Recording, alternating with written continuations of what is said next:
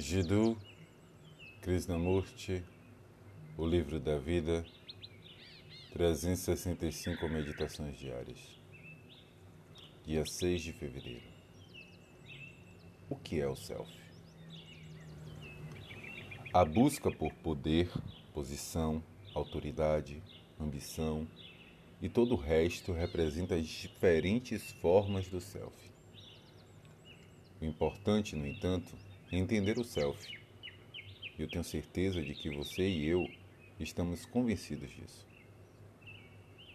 Vamos levar a sério esta questão, porque sinto que se você e eu, como indivíduos, não como pessoas pertencentes a determinadas classes, sociedades, divisões climáticas, pudermos entender e atuar sobre isso, então acho que haverá uma verdadeira revolução. No momento em que se tornar universal e mais bem organizado, o self vai se abrigar nisso. Enquanto se você e eu, como indivíduos, conseguirmos amar e pudermos realmente realizar isso na vida diária, a tão essencial revolução se tornará realidade. Você sabe o que eu entendo por self?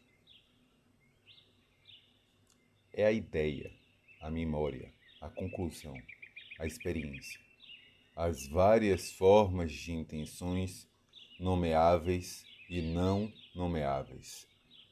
O esforço consciente para ser ou não ser a memória acumulada do inconsciente, do racial, dos grupos, do individual, do clã e do conjunto disso tudo, quer esteja projetado externamente na ação ou espiritualmente como virtude.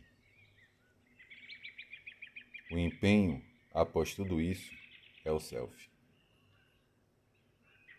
Nele está incluída a competição, o desejo de ser.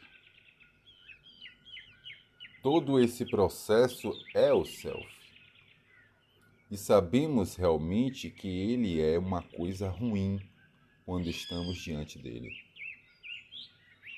Estou usando a palavra ruim intencionalmente, porque o self é divisório, é autocontido. Suas atividades, embora nobres, são separadoras e isoladas. Sabemos tudo isso. Também sabemos como são extraordinários os momentos em que o self não está presente. Quando não há uma sensação de empenho e de esforço, e que acontecem quando existe amor.